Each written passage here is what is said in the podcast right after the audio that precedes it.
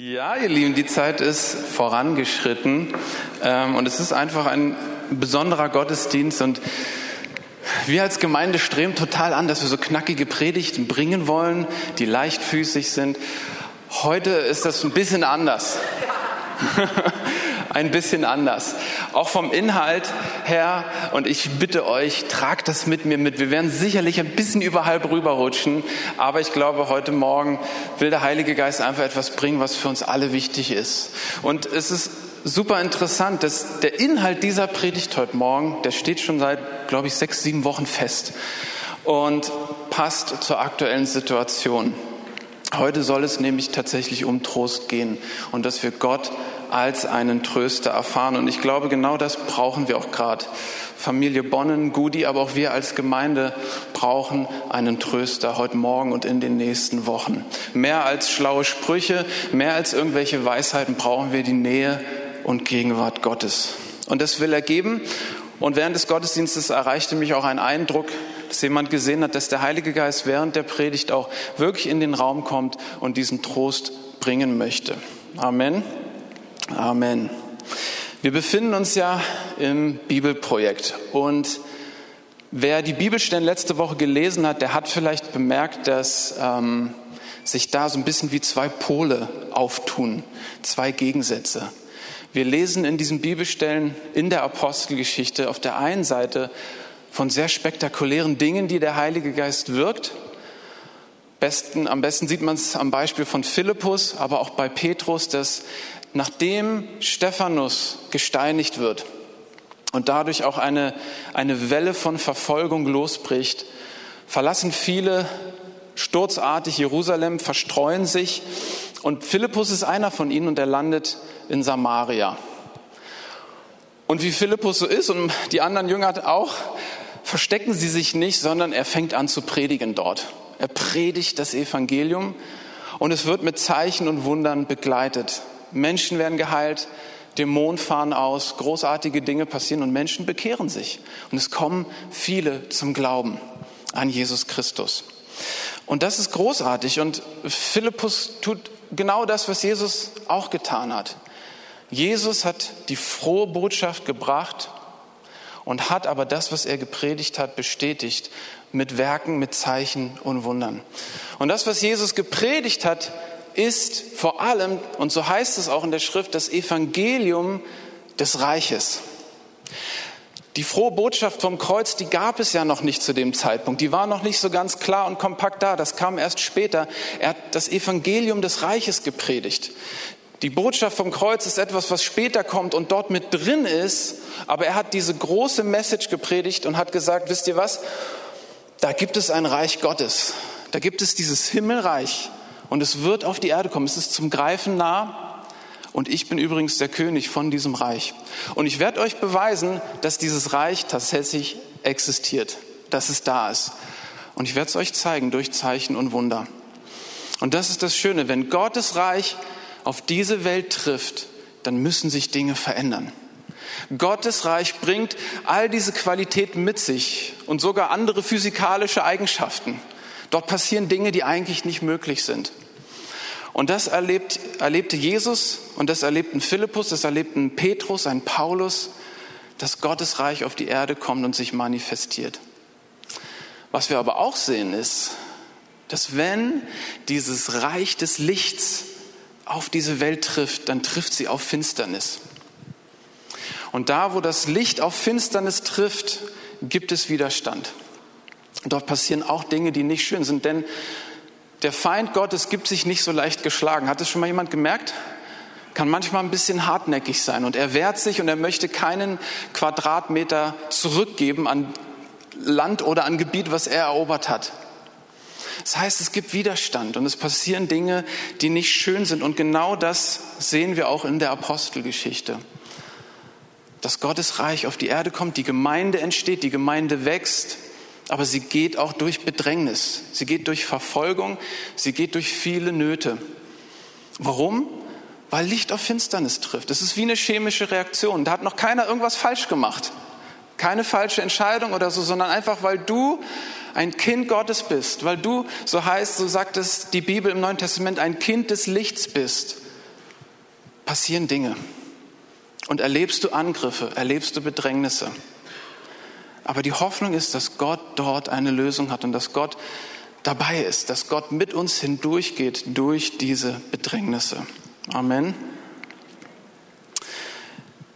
Ich möchte tatsächlich heute mir die Geschichte von Stephanus ein bisschen mehr anschauen und als, als Sprungbrett nehmen in das größere Thema hinein.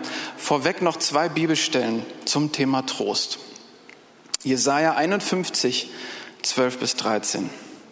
Ich, ich bin euer Tröster. Wer bist du denn, dass du dich vor Menschen fürchtest, die doch sterben, und vor Menschenkindern, die wie Gras vergehen? Und vergiss den Herrn, der dich gemacht hat, der den Himmel ausgebreitet und die Erde gegründet hat. Und fürchtest dich ständig den ganzen Tag vor dem Grimm des Bedrängers, der darauf aus ist, dich zu verderben. Wo ist denn der Grimm des Bedrängers? Und diese Bibelstelle berührt mich, weil ich dort einen leidenschaftlichen, ja fast eifersüchtigen Gott sehe, der sagt, ich bin dein Tröster. Nicht in erster Linie Menschen, nicht in erster Linie irgendwelche Ablenkungen, sondern ich bin dein Tröster. Was fürchtest du dich vor Menschen? Was fürchtest du dich vor dem Bedränger? Und das eine, was wir hier sehen, ist, dass Gott anerkennt, dass es einen Bedränger gibt und dass wir Furcht haben im Leben. Aber das, was er hier sagt, ist, wenn du mich erkennst, wenn du mich als den Gott erkennst, der Himmel und Erde geschaffen hat, als den Gott, der dich geschaffen hat, dann darfst du erkennen, dass deine Furcht verschwinden darf, wenn du auf mich schaust, als diesen großen und mächtigen Gott. Lass mich dein Tröster sein. Und ich werde dir begegnen in der Bedrängnis. Ich habe noch eine Bibelstelle, Johannes 16, Vers 7. Aber ich sage euch die Wahrheit, sagt Jesus hier, es ist gut für euch, dass ich weggehe. Denn wenn ich nicht weggehe, kommt der Tröster nicht zu euch. Wenn ich aber gehe, werde ich ihn zu euch senden. Das sagt Jesus hier vom Heiligen Geist. Und das ist im Rahmen dieses bekannten Gesprächs, was Jesus mit seinen Jüngern hat, bevor er gekreuzigt wird. Und das ist eben das Gespräch, wo Jesus zum ersten Mal so richtig den Heiligen Geist einführt und ankündigt.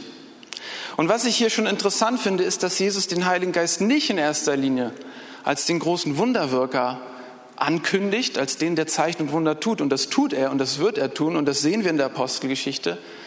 Sondern Jesus kündigt den Heiligen Geist vor allem als den Tröster an. Oder in anderen Übersetzungen heißt es den Beistand. Der Helfer, der Parakletus, der zur Hilfe herbeigerufene. Und ich kann mir vorstellen, dass Jesus das ganz bewusst hier gemacht hat weil er wusste, was auf diese junge Gemeinde zukommen wird, auch an Bedrängnissen. Neben all den herrlichen Dingen gibt es auch eine andere Seite. Und Jesus sagt, ich werde einen Tröster zu euch senden. Warum? Weil ihr ihn brauchen werdet. Aber er wird in euch sein, er wird in euch leben. Und das ist die Hoffnung, dass wir dieser Tempel des Heiligen Geistes sind. Also der Tröster höchstpersönlich wohnt in deinem Herzen, beständig. Und die Bibel sagt, er verlässt dich nicht. Der Tröster ist beständig da. Und das begeistert mich hier. Matthias hat es letzten Sonntag in seiner Predigt schön gesagt. Da hat er gesagt, dass wir manchmal so gerne Jesus direkt vor uns hätten. Leibhaftig und dass er uns in den Arm nimmt, gerade dann, wenn es uns schlecht geht. Aber Jesus sagt hier, es ist gut, dass ich gehe, weil es wird jemand kommen, der wird in dir wohnen. 24-7, die ganze Zeit. Ich muss immer daran denken, dass als Jesus hier auf der Erde war und mit seinen Jüngern unterwegs war, er konnte sich nicht zerteilen. Er konnte immer nur mit einem reden oder vielleicht mit mehreren, aber intensive Gespräche immer nur mit einer Person führen. Und Jesus sagt, ich werde zu meinem Vater gehen, aber es kommt jemand, der wird in euch allen sein, gleichzeitig. Das können wir nicht verstehen, das ist schwer nachzuvollziehen, aber es ist möglich. Der Tröster wohnt in uns. Ich möchte die Geschichte von Stephanus mir angucken. Und ich werde nicht alle Bibelstellen nehmen, die es dazu gibt, sondern wenn ihr schon mal euren Finger reinlegen wollt, Apostelgeschichte 7 ab Vers 51. Der Vorlauf ist, dass es in der jungen Gemeinde auch griechische Witwen gibt, die gläubig geworden waren und die fühlten sich benachteiligt bei der Essensvergabe. Und die Apostel sagen, wir können uns nicht darum kümmern, wir haben nicht die Zeit dazu. Erwählt euch sieben Männer voll Heiligen Geistes, die sich darum kümmern. Finde ich sehr sympathisch, dass das ein Standard ist, den sie setzen, wenn es um Essensverteilung geht. Muss ich manchmal so an unsere Gemeinde denken, wow, stellt euch mal vor, wenn, wenn das ein Standard bei uns wäre, dass du geisterfüllt sein musst, um solche Aufgaben auszuführen. Ist ein anderes Thema, aber finde ich, finde ich lustig. Ähm, einer davon ist Stephanus. Und Lukas sagt es hier in der Postgeschichte, er ist voll des Heiligen Geistes und voller Glauben. Dort lernen wir ihn kennen. Und Stephanus war anscheinend jemand, der den Mut hatte, zu predigen, das Evangelium zu predigen. Eloquent anscheinend ist, das sehen wir oder sieht man, wenn man sich diese lange Predigt anschaut, die er beim Hohen Rat hält. Also ein Mann, der das Evangelium predigt, der Zeichen und Wunder erlebt. Und auch hier sehen wir, Licht trifft auf Finsternis. Denn ein Widerstand steht auf gegen Stephanus. Und es heißt dort, dass sie dem, was er gesagt hatte, nicht widerstehen konnten. Sie konnten ihm geistlich nicht das Wasser reichen.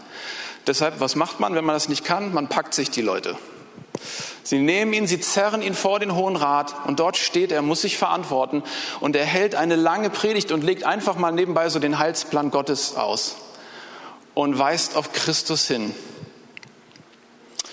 Ich glaube, die Botschaft kam nicht so gut an und Stephanus ist so mutig und geht noch einen Schritt weiter, furchtlos und sagt ihnen die Wahrheit direkt ins Gesicht. Und ab da möchte ich vorlesen, Vers 51. Und er sagt dort, ihr Halsstarrigen und Unbeschnittenen an Herz und Ohren, ihr widerstrebt alle Zeit dem Heiligen Geist, wie eure Väter, so auch ihr.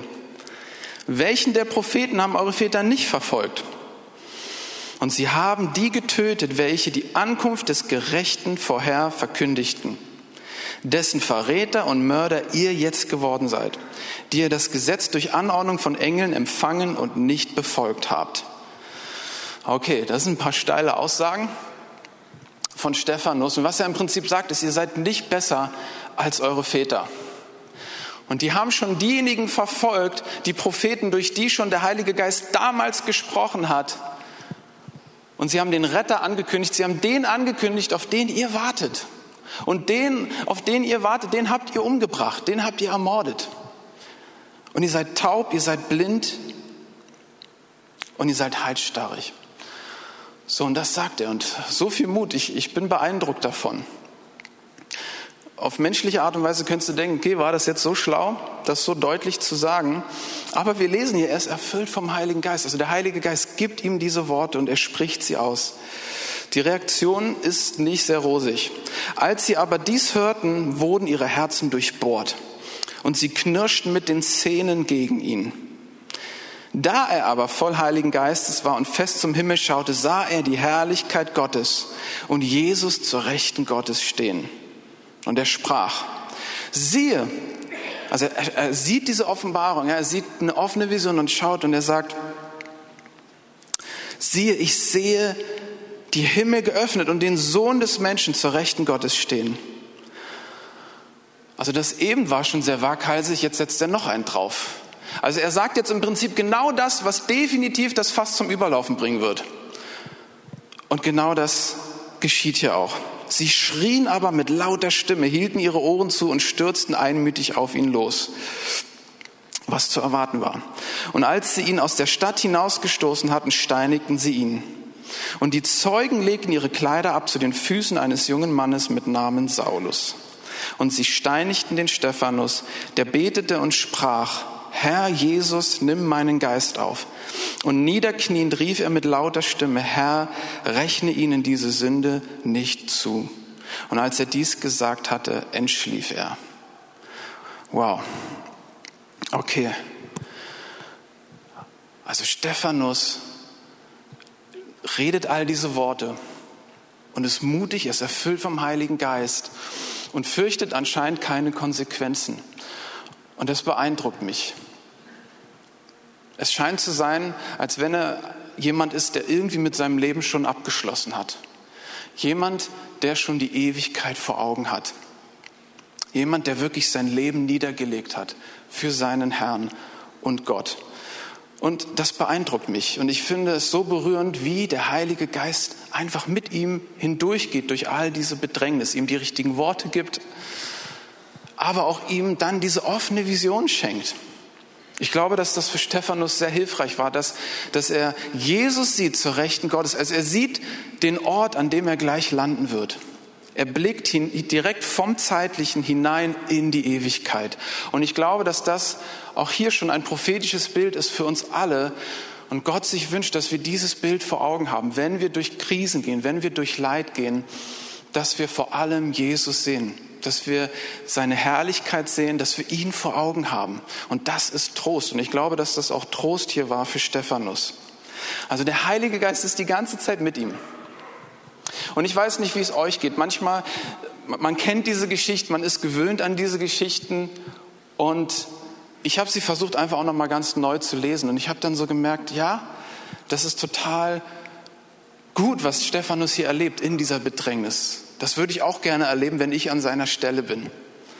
Aber ich habe dann auch so gedacht, ja, aber es ist auch irgendwie traurig, dass dieser Mann, der so eine große Berufung eigentlich vor sich hatte, ein echter Erweckungsträger, jemand, der Zeichen und Wunder erlebt, der, der sprachlich begabt ist, der das Wort Gottes kennt, der den, diesen Heilsplan Gottes auslegt, der das Evangelium predigt, der hat doch eine große Zukunft vor sich gehabt.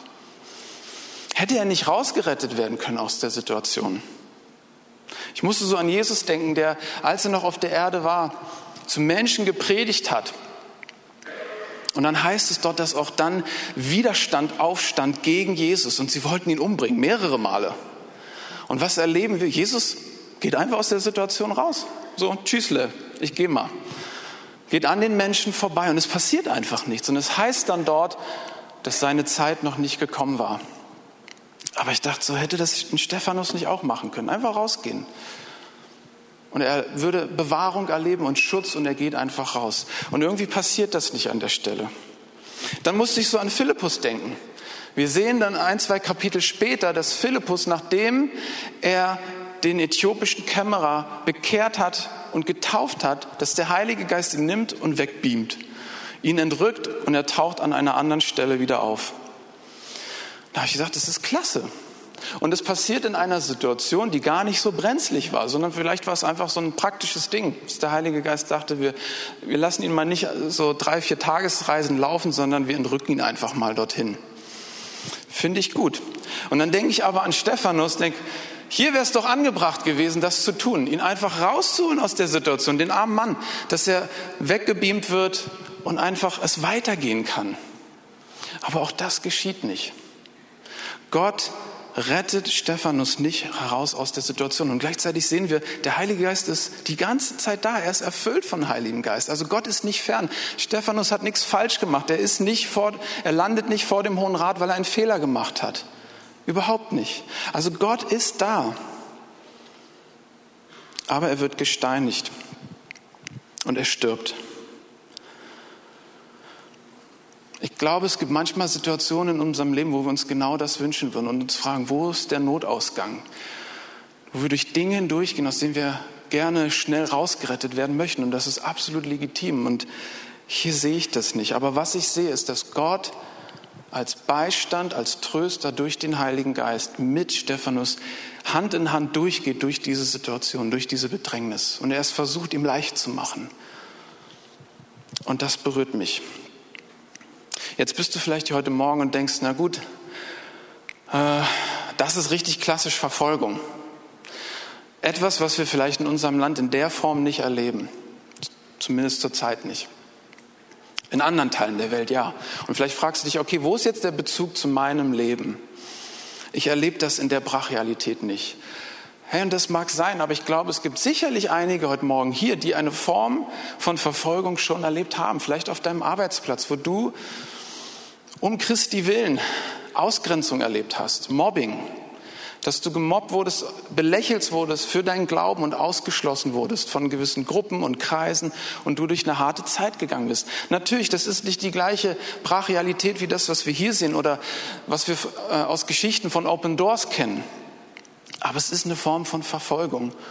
Und es ist etwas, was Leid hervorbringt und Bedrängnis. Und auch du brauchst Trost in diesen Situationen. Da, wo du um Jesu Willen ähm, standhaft bleibst und an, an dem festhältst, was du glaubst, auch wenn Menschen das belächeln und es dir schwer machen. Im letzten ist es aber so, dass Verfolgung eigentlich doch wir alle erleben. Warum? Weil der, der der Urheber von Verfolgung ist, das ist der Feind Gottes. Und vielleicht erlebst du nicht Verfolgung auf physische Art und Weise oder durch ein politisches oder religiöses System, aber wir alle erleben direkte Verfolgung vom Feind Gottes. Warum? Weil du ein Kind des Lichts bist. Wir haben das vorhin schon gehört. Alleine weil du an Jesus glaubst, gibt es jemand, der gegen dich ist. Und der möchte, dass du von der Bildfläche verschwindest. Und so haben wir einen Feind Gottes, der uns angreift auf emotionaler Ebene, gesundheitlicher Ebene, auf Beziehungsebene. Und das erleben wir alle, oder? In irgendeiner Form erleben wir das alle. Wir erleben Bedrängnis und wir brauchen Gottes Trost in diesen Dingen. Und wir wollen seine Rettung erleben. Und am liebsten ganz schnell. Und auch ich, gerade ich bin ein Mensch, der sehr immer nach der Abkürzung ausschaut. Ich bin ein absoluter Lustmensch und als Lustmensch fällt es mir sehr schwer, durch Dinge durchzugehen, die nicht schön sind. Auch leichtere Dinge, die jetzt gar nicht so groß sind. Aber ich suche immer nach, schnell nach der Erlösung und nach der Abkürzung. Und das ist auch gut. Wisst ihr, Gott ist jemand, der genau das machen will. Das sind zwei Pole, die wir haben. Wir leben in diesem Spannungsfeld, dass wir in der Bibel sehen, dass Gott ein Gott des schnellen Durchbruch, Durchbruches ist. Wir sehen das bei einem Petrus, der gefangen genommen wird. Er sitzt im Gefängnis, die Gemeinde betet. Und dann kommt einfach ein Engel und spaziert da rein und nimmt ihn mit raus. Wahrscheinlich sind die zusammen sogar durch die Gitterstäbe gegangen. Absolut übernatürlich. Der hat gefühlt da eine Nacht verbracht oder so. Vielleicht nicht mal. Schneller Durchbruch. Paulus hat es mit Silas erlebt. Sie beten an im Gefängnis die ganze Nacht und es kommt ein Engel und es gibt ein Erdbeben und spektakulär und sie werden befreit aus dem Gefängnis. Ich habe das in meinem Leben sehr oft erfahren und es ist etwas, das ich unbedingt hochhalten möchte. Das ist ein Standard, an dem ich mich orientieren möchte. Das ist der erste Knopf beim Hemd, den ich zuknöpfen möchte. Gott ist ein Gott der Wunder. Gott ist ein Gott der Heilung. Hier und jetzt und heute. Und das niemals verlassen nicht meine Theologie ändern. Das ist der erste Knopf. Und ihr wisst es, wenn der erste stimmt, dann stimmen die anderen auch. Also lasst uns das hochhalten. Ja? Amen, ja. Amen. Das steht. Aber was ist, wenn es nicht so läuft? Welches Bild hast du von Gott? Was passiert mit deinem Herzen? Wir stehen alle in der Gefahr, in solchen Phasen zynisch und bitter zu werden, auch als Christen. Und darüber möchte ich heute Morgen sprechen. Was tun wir, wenn der Durchbruch nicht sofort kommt, wenn er auf sich warten lässt? Und in der Bibel sehen wir, dass Gott in solchen Phasen verschiedene Dinge wirkt. Wir sehen das im Petrusbrief. Wir sehen, dass, dass sich unser Glaube bewährt. Wir sehen, dass wir Geduld lernen, dass wir ausharren lernen. Ich könnte jetzt eine ganze Liste von Dingen aufzählen, die wir in Phasen von, von Schmerz und Kummer und Bedrängnis erleben und lernen. Aber was ich vor allem heute Morgen betonen will, ist, dass der Gott des Trostes sich dir ganz neu offenbaren will. Dass an diesen Tiefpunkten, da wo wir durch Täler gehen, Gott mit uns ist. Er ist dort, wenn wir auf dem Gipfel sind, auf den Höhepunkten unseres Lebens, aber er ist genauso in den Tälern. Es ist der gleiche Gott. Und er will uns diesen Trost offenbaren. 2. Korinther 1, 3 bis 4, da heißt es, Gelobt sei Gott, der Vater unseres Herrn Jesus Christus, der Vater der Barmherzigkeit und Gott allen Trostes, der uns getröstet oder der uns tröstet in aller unserer Bedrängnis, damit wir auch trösten können, die in allerlei Bedrängnis sind, mit dem Trost, mit dem wir selber getröstet worden sind von Gott. Und das ist wunderbar. Also auch Paulus betont hier den Gott des Trostes in der Bedrängnis. Und ich glaube, gerade Paulus ist jemand, der das öfter erlebt hat. Paulus ist ein Mann, der wirklich, glaube ich, alles erlebt hat, was man an, an herrlichen, übernatürlichen Dingen erleben kann. Zeichen und Wunder, Erweckungen, er hat alles gesehen. Und er ist aber auch jemand, der die andere Seite kennengelernt hat. Und es gibt diese eine Begebenheit im 2. Korinther 12. ab Vers 7, wo Paulus sagt, dass es da wie eine dämonische Macht gab, ein, ein Engel Satans, der ihn schlägt Tag und Nacht. Und dort heißt es dann, dass er Gott mehrmals gebeten hat, das zu beseitigen. Dass, dass diese Macht beseitigt wird, dass diese Quälerei aufhört. Und das verstehe ich absolut. Ich würde genauso beten. Und ich finde es cool, dass Paulus auch so betet dass er das nicht schon irgendwie für sich klärt und unter den Teppich schiebt. Ja, das muss so sein. Wir sehen ja an dieser Bibelstelle, dass Paulus für sich eine eigene Auslegung hat, warum das wahrscheinlich so ist. Das sei erstmal dorthin gestellt, aber er hat das erfahren. Er hat diese Bedrängnis vom Feind höchstpersönlich erfahren.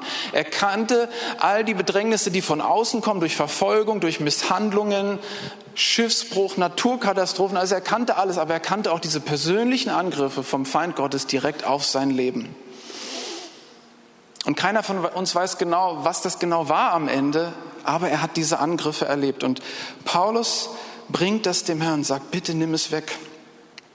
Und in Vers 9 lesen wir, was Gott dazu sagt. Und er, also Gott, hat zu mir gesagt, lass dir an meiner Gnade genügen, denn meine Kraft vollendet sich in der Schwachheit.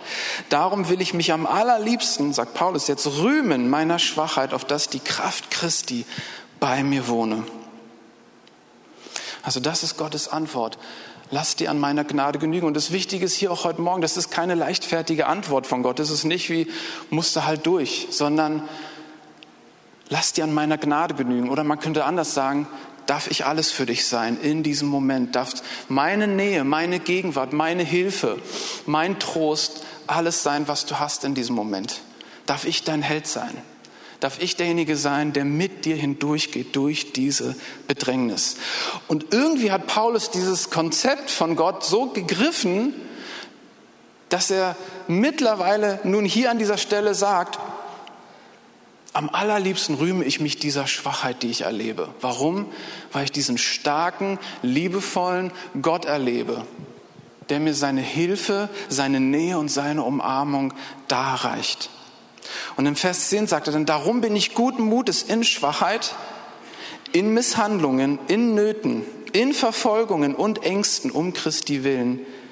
Denn wenn ich schwach bin, so bin ich stark. Also das sagt Paulus. Ich bin guten Mutes in all diesen Dingen, denn ich habe erlebt, dass Gott zur Stelle ist. Auch wenn ich nicht alles verstehe, nicht alles einordnen kann, warum diese Dinge passieren, aber ich weiß, Gott ist da. Und ihr Lieben, so sind wir gestrickt. Wir hätten immer gerne Antworten an diesen Stellen. Und wir haben auch genug Menschen oft um uns herum, die uns Antworten geben wollen.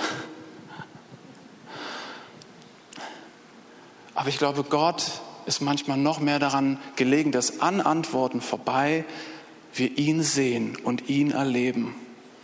Und dass das der Fels ist, auf dem wir stehen, nicht die Antworten in erster Linie.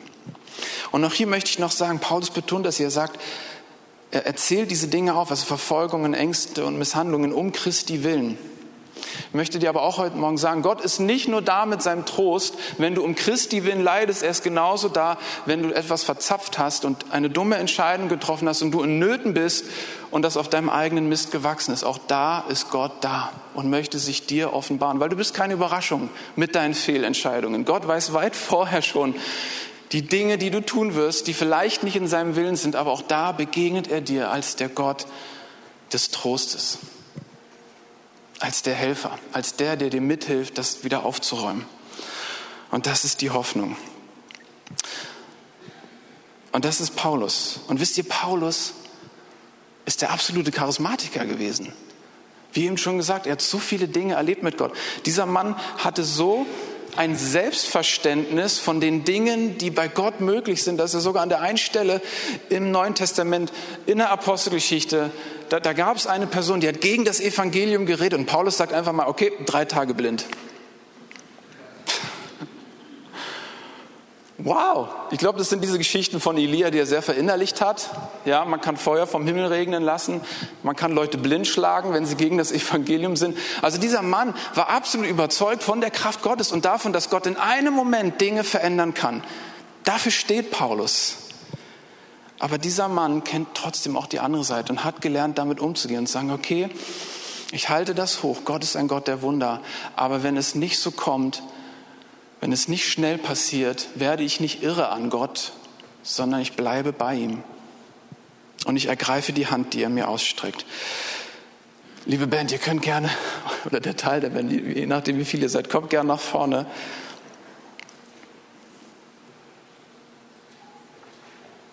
Ich möchte kurz aus meinem Leben noch erzählen, zum Abschluss. Ist gar nicht so lange her, es war kurz vor Weihnachten, da hatte ich äh, eine Phase von Krankheit, die ich so lange nicht mehr hatte. Ich glaube, es ging vielen so im letzten Winter, oder? Grippe, dachte man fast, wo ist die Grippe hingeblieben? Also die gibt es immer noch. So, und ich war drei Wochen lang richtig krank. Also ich lag im Bett, hatte nicht jetzt äh, drei Wochen lang Fieber, aber ich war so schwach, wenn ich aufgestanden bin, alles war so schwindlig, Kreislauf äh, am Kollabieren, schnell wieder hinlegen, mir ging es richtig elend. Und ich dachte, wow, das habe ich 10, 15 Jahre, glaube ich, nicht mehr erlebt. So, nach ungefähr drei, vier Tagen im Bett liegen, erlebte ich so einen Frontalangriff des Feindes, wie ich ihn auch lange nicht mehr erlebt habe. Hey, und so, so ist das manchmal im Leben tatsächlich. Der Feind schläft nicht und er, er schaut, wo sind unsere schwachen Momente. Und den hatte ich definitiv. Ich war absolut hilflos. Und in, innerhalb, also über einen Verlauf von vier, fünf Tagen kam so eine Glocke von Furcht und Angst über mich, die ich mir nicht erklären konnte. Mir ging es eigentlich gut, auch vor der Krankheit, mir ging es wirklich gut. Und es war einfach da, es war im Raum und ich konnte es nicht abschütteln. Und das war sehr ungewohnt für mich, weil ich über die letzten drei, vier Jahre das so erlebt hat, dass Gott mich so trainiert hat, Furcht und Angst und Angriffe des Feindes mit Leichtigkeit abzuwehren. Kennt ihr solche Phasen in meinem Leben, wo Gott euch da so trainiert und ihr habt das Wort Gottes und ihr wendet es an und zack, in Leichtigkeit könnt ihr Dinge abwehren. So war es zumindest bei mir. Und das ist real. Das ist Gott, der das auch sich wünscht von uns, dass wir lernen zu kämpfen, dass du jemand wirst, der lernt, Stürme zu stillen. Ja? Also ich habe das gelernt, würde ich so behaupten. Und dann auf einmal kommt der Feind und, und diese Furcht kommt über mich und ich kann nichts machen. Und es war für mich wie ein freier Fall. Ich konnte es nicht abschütteln. Ich habe meine Bibelstellen gehabt. Ich, ich habe wirklich gekämpft und irgendwie passierte gar nichts. Und ich war super verunsichert. Wirklich freier Fall. Und ich habe mich auch hier an Geschwister gewandt und die haben angefangen zu beten. Also vielen Dank. Viele sitzen hier vorne in der ersten Reihe.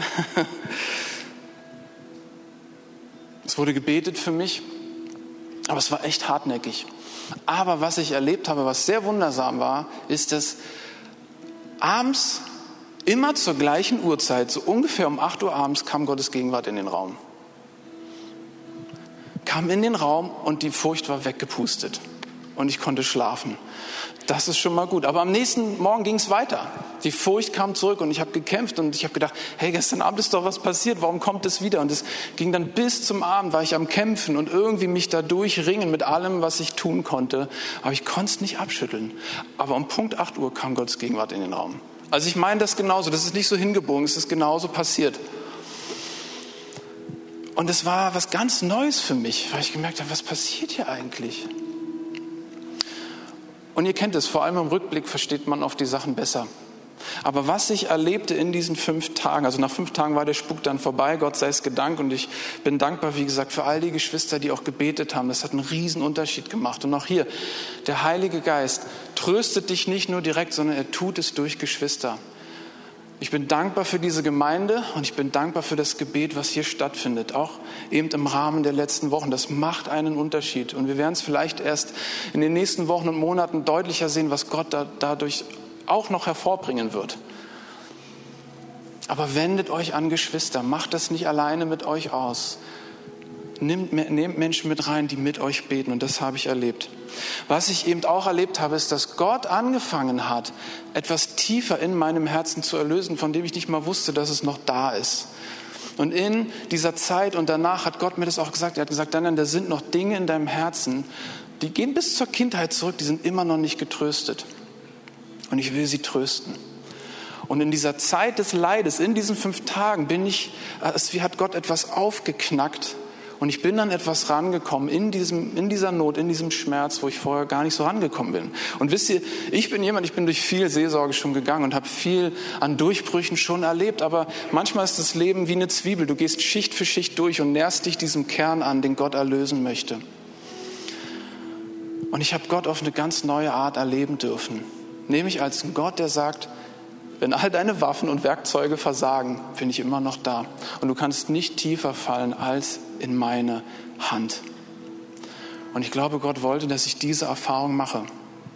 Es ist gut, dass wir kämpfen lernen, aber es ist noch besser, dass wir wissen, wenn alles versagt, Gott ist da und er geht mit dir durch diese Dinge hindurch.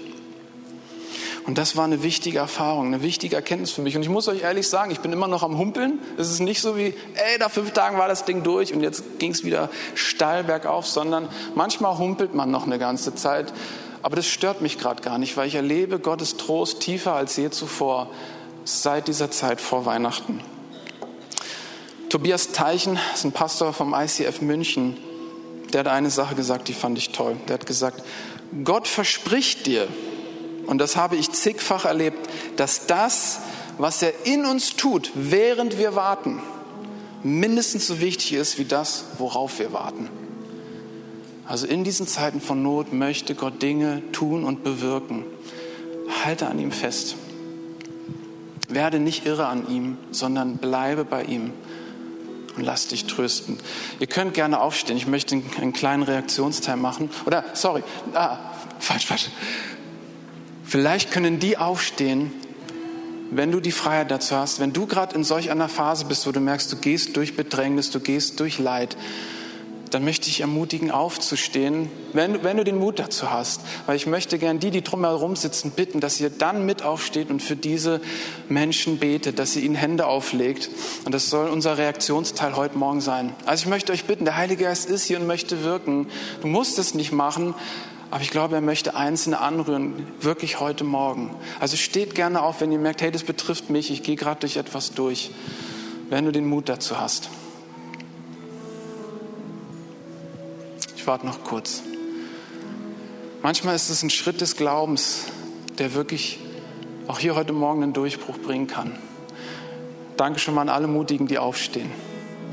Ich, ich wäre jetzt auch aufgestanden. Würde ich da jetzt sitzen, ich wäre aufgestanden. Ich stehe eh schon. Ich habe die Band hinter mir. Okay, also ihr seht die, die, die, die Gebet brauchen. Dann lasst uns alle aufstehen und irgendwie uns um die Person herum versammeln, die Trost brauchen, die einen Durchbruch brauchen. Und ich möchte kurz beten am Anfang und dann könnt ihr sie gerne segnen. Und ich danke euch für weniger weise Sprüche, weniger von dem, sondern mehr segnet sie, dass sie den Gott des Trostes erfahren. Und so danke ich dir, Herr, du bist ein Gott des Trostes. Heiliger Geist, du bist hier heute Morgen. Und ich danke dir, dass du auch heute Morgen dein Wort bestätigen möchtest und dass du Einzelnen hier, Einzelne hier in etwas Neues hineinführen willst, dass sie einen Trost erfahren, den sie vielleicht noch nie in der Form erlebt haben. Ich bitte dich, Heiliger Geist, komm mit deinem Trost, berühre die Herzen.